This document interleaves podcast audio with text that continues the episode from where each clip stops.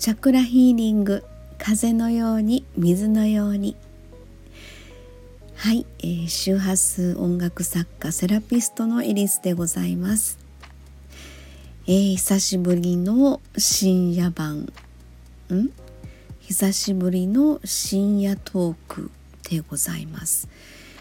えー、っとこっちのあの自宅の兵庫県の方にね帰ってきてるんですけれども。えー、1ヶ月を名古屋の、えー、セラピールームそして自宅兵庫県の自宅の方にまあ、えー、半々で、え、そんな1ヶ月を過ごしているんですけれども、えーと、月曜日かな自宅の方に帰ってきておりまして、えー、そうそうあの自宅に帰ってくるとねうんやっぱりゆっくり寝れるんですよね。そんな言うとあかんのかな、えー、やっぱりあの家ですよね。やっぱり家がええわと思って、うん、でそんなんも言うたらあかんのかな、うん、やっぱりそのセラピールームはあの職場ですので仕事場ですので、うん、あの普通のあのマンションなんですけどね。なので普通に、えー、2週間ほどそこで生活をするみたいなねそんな感じなんですけれども、うん、でえー、っとですねちょっとあの、まあ、日付変わる前の昨日ですね、えー、火曜日の夜ですけどもちょっと一つ個人セッションというか、えー、テレワークであのお話をね聞かせていただきまして。うん、なんとなく最近ちょっとその自分の生き方というのかあの私もそんな偉そうなこと言われへんのですけど、えー、すごくこう迷っておられる方というのかな、うん、そんな感じがあのやっぱりまあこのコロナ時期ということもあるんですけどね。そんなことをすごく感じる。えー、ちょっとご相談内容だったんですけどもうんこれまああの先生術の方の話でまとめちゃうと、えー、ちょっとなんか上っ面だけのように聞こえてしまうかもしれないんですが私としてはどうもそのその流れというかその路線というかそれがやっぱりベースにあるのであの感受性の強い方はどうしてもそのラインに乗っかってあの、まあ、波動的な自分の動きがそっち側にやっぱり、うん、左右されるのかなというか、えー、そんな風にちょっと思ったんですね。要は今日は3月日付変わりまして9日ですけれども3月3日が魚座の新月やったんですね。で魚座新月って言ったらやっぱり、えー、癒しと浄化というのが大きなテーマで次の3月17日の乙女座満月まではその魚座新月の、えー、エネルギー的なものがやはり持続をしていると思うんですよね。なのであの癒しと浄化のテーマということに基づいた何か出来事が起こるではないか。そこでそれに遭遇することで自分の中の気づき学びに変わっていく。っていうふうなそんな流れを引き寄せてるような感じがして仕方がなかったんですね。で何でもかんでもそんな宇宙のことでまとめてしまったらどうかなと思うんですけれどもどうも私にはそんな感じがして仕方がなくて。やっぱりその人のあの思考の状態が現実に反映してきますので、えー、そのやっぱり考え方っていうのかなその思考が、えー、現実を作ってるっていうことをすごく大きなあそれはテーマやと私は感じてるんですね。なのでまず自分の考え方というのか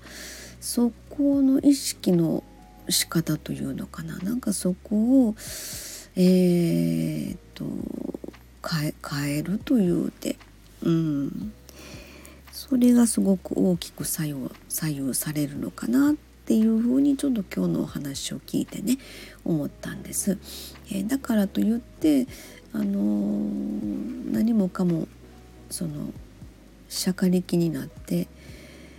えー、進んでいくというのもまたちょっと違う気がするんですよね。で私はやっぱりその方のあの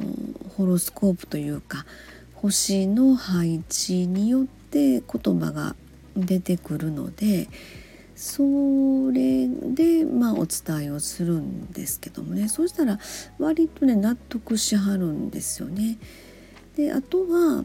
あの私は自分が感じたことをそのままお伝えするんですよね。それをどういうふうに捉えられるかはご本人様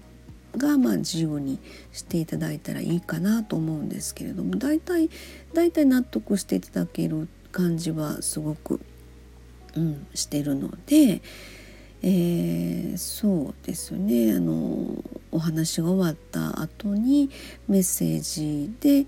えー、まあ、あのご自身の中で納得されたことを、えー、ちょっとまああのすぐに行動に移されてたんですけれどもそういった風に感じるのでこの3月あのやっぱりこう卒業っていうこの3月っていうそういったあのタイミングでもあるのかなと思いますのででまたこの3月においての新月満月魚座新月と乙女座満月っていうのはやっぱり一つのサイクルの中でえー、自分の中の癒しと浄化そして、えーと、整理整頓手放しそういった中である種卒業というそういうところがすごくマッチするんではないかなと。で4月の1日今度お羊座の新月ですのでそこから本当2022年のえー、自分ストーリーがあの始まっていくというそこのスタートをきっちりとあの帳尻合わせるというのかなスタートライン、えー、であのしっかりとあのスタート切れるように。でここの3月の時点でそこの調整をうまくやることで4月、えー、スタートを切りやすくなるんじゃないかなというふうなそんな感じがすごくするので。えー、そのことをお伝えさせてもらったんですね。でその方がちょうどうまい具合にそういったホロスコープのあのご自身の配置図を持ってらっしゃったのでなおのことをおそらくそこに対して、えー、そういうタイミングでいらっしゃったのかなっていうこともドンピシャな感じがしたのでそのままお伝えしたんですね。でも最近やっぱりあのちょっとネガティブなね社会情勢もそうですけどもやっぱりそういったネガティブな波動っていうのをすごく感じる方はそのままご自身の生き様の中になんか刷り込みをされてるような気がとてもしちゃうんですけども、うん、そこら辺も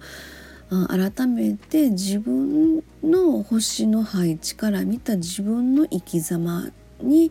しっかりとあのスポットを当てるというのかな。そこまあ自分軸とかいう言い方もしますけどもね。そういったところでこのタイミングにおいてしっかりと自分と向き合って自分を見直してしっかり調整して、えー、改めて本来の自分のそのストーリーをあのきっちりと立てていくあの2022年がねえー、風の時代2年目ということがスタートしておりますのでそんなところで足元しっかり固めながら、うんえー、新たな自分のストーリーを2022年のね作っていくということであの4月1日お羊座あの12星座トップバッターのお羊座の新月スタートが始まりますのでそんなタイミングなのかなというふうに、まあ、いろんなことにおいてねこのあのちょっといろいろややこしい社会情勢が今ねいろいろありますけれどもそんなところも踏まえて、えー、うまくいい流れでスタートが切れたらいいなと思う次第でございます。はい。深夜のボソボソでしたがちょっと真面目に喋ってしまいました。はい。ということで久々のスタイフの収録でした。はい、えー、自宅の方に帰ってますのでしばらく、えー、社長シリーズではなくて私の一人喋りがしばらく続くと思います。はい。よろしかったらまたお付き合いください。ありがとうございます。